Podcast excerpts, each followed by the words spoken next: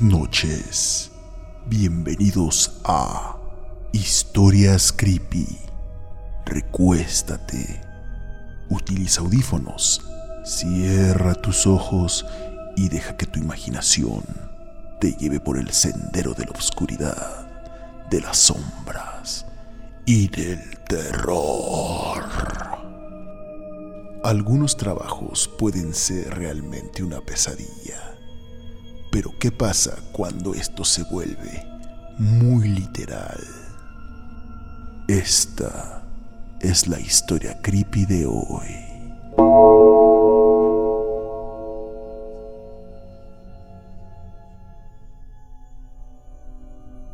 Esto pasó apenas hace unos cuatro años aproximadamente.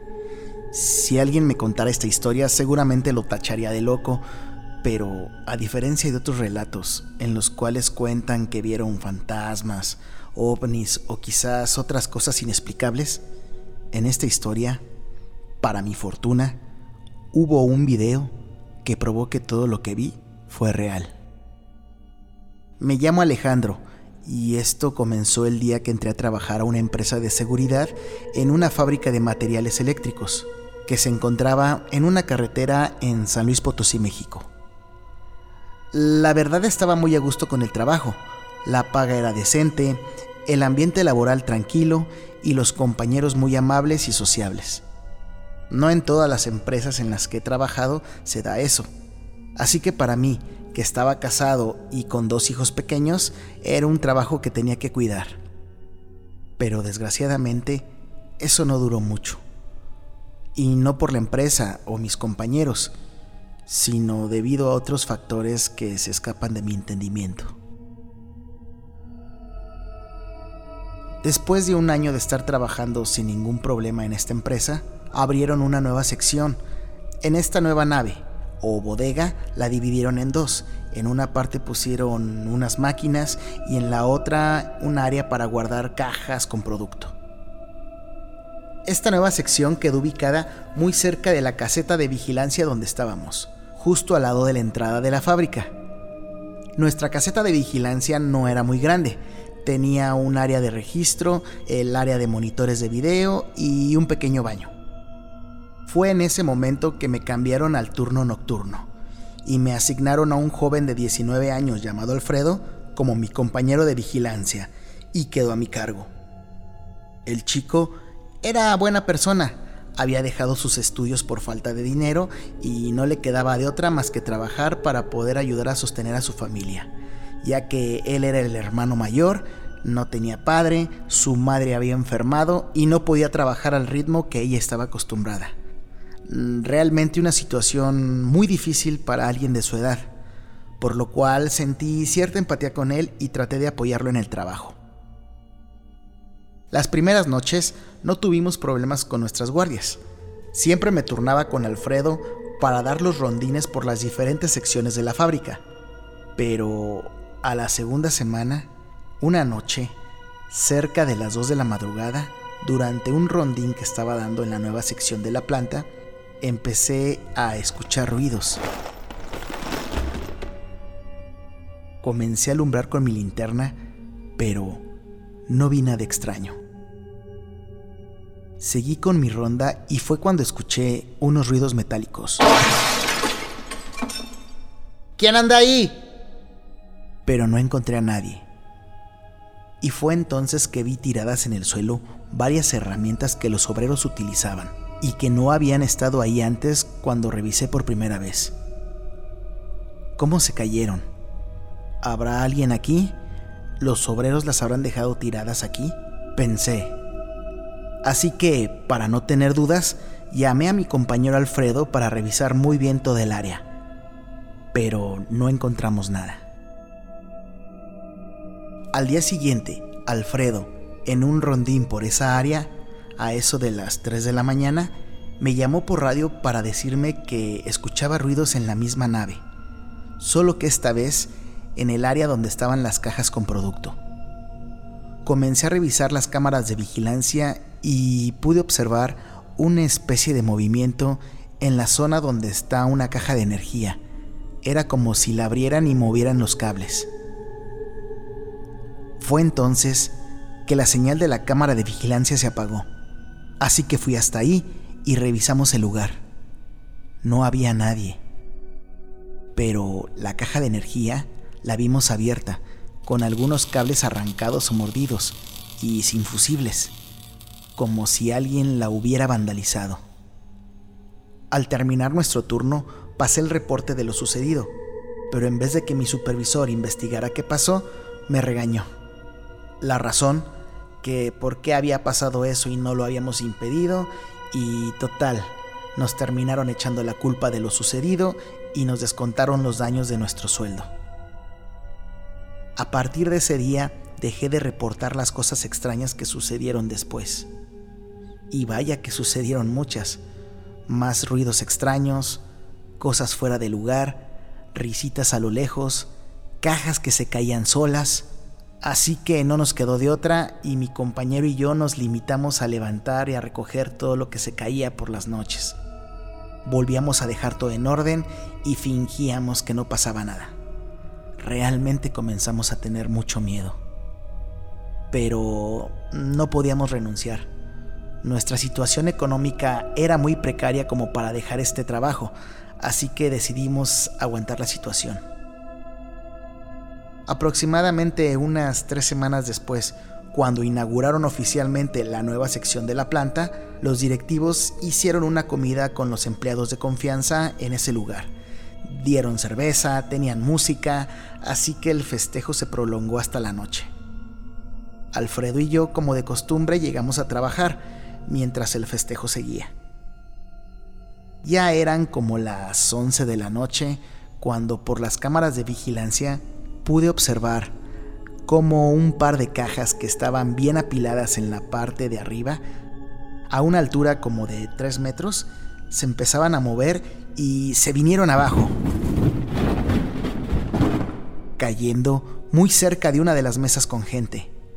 Obviamente los directivos y el personal de la fiesta estaban muy asustados, pero por más que observé el video, no pude ver quién o qué era lo que había tirado esas cajas sin razón alguna. Y ese fue el motivo para dar por terminado ese festejo. El personal y los directivos se fueron del lugar y el director general de la fábrica nos encargó vigilar muy bien esa nueva sección.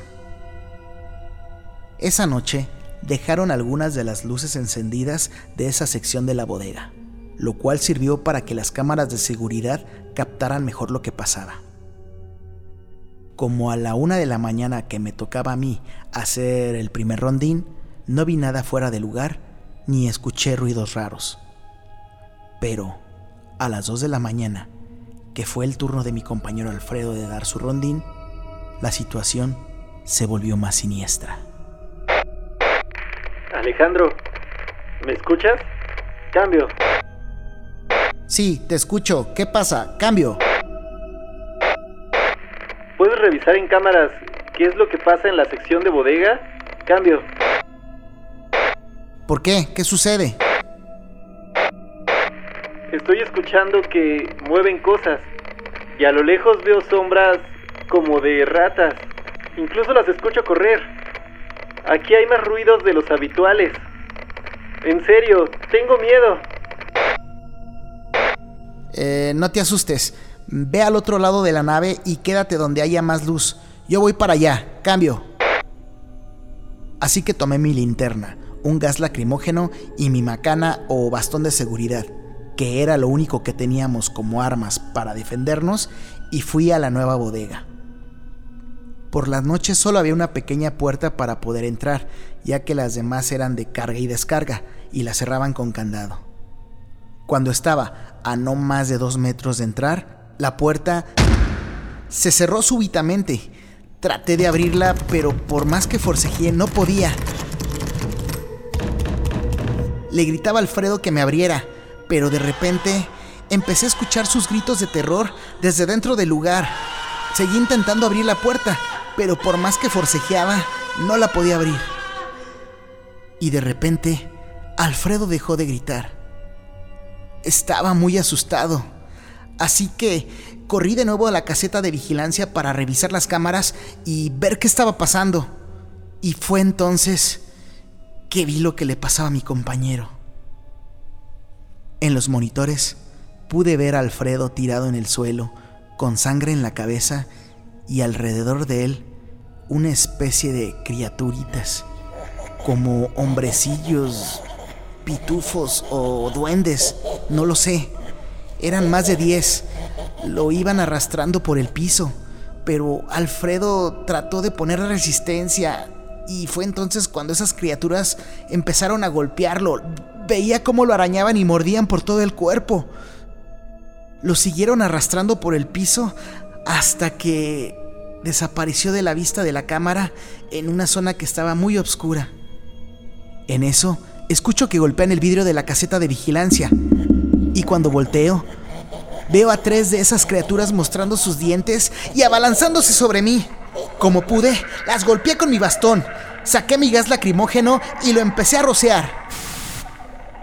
Pero entre el forcejeo y la pelea, algo de gas cayó en mis ojos y como pude, entré al pequeño baño de la caseta y me encerré ahí.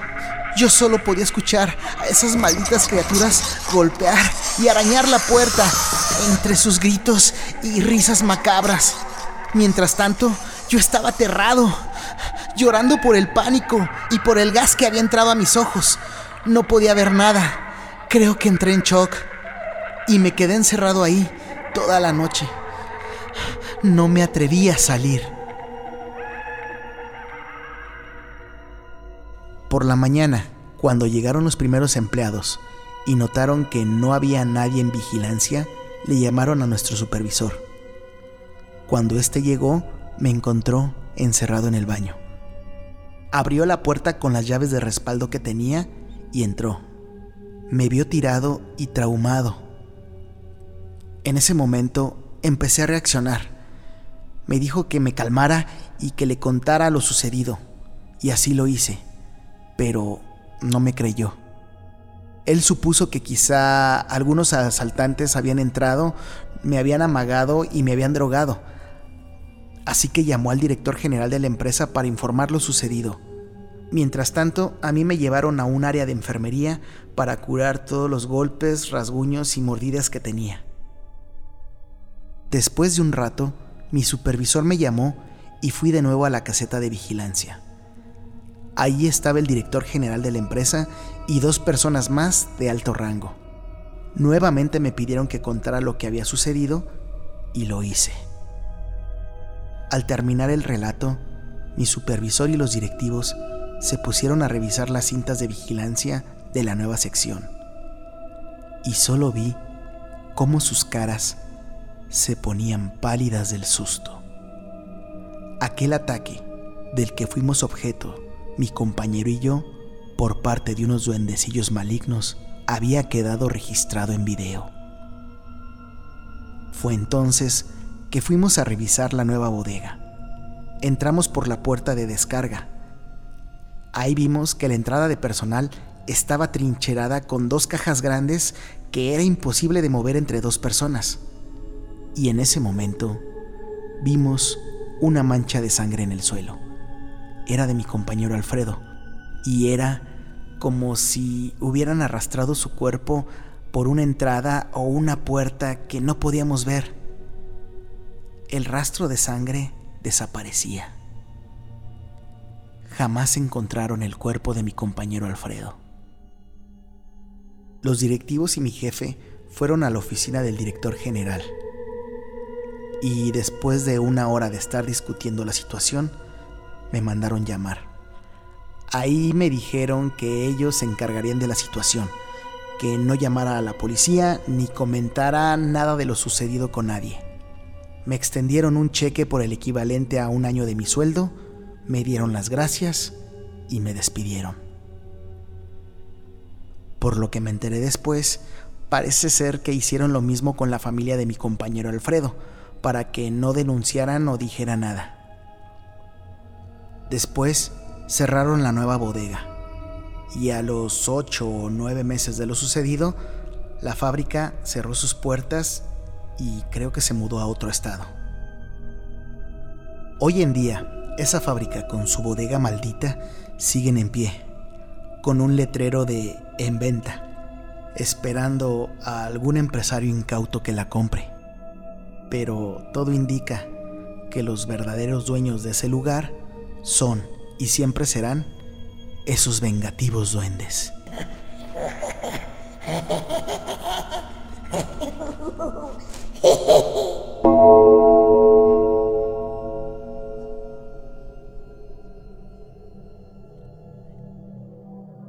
Sigue todas nuestras historias en las principales plataformas web, YouTube, Spotify, Apple Podcasts, Google Podcasts y más. También agréganos a tus redes sociales en Instagram y Facebook. Encuéntranos como Historias Creepy 666.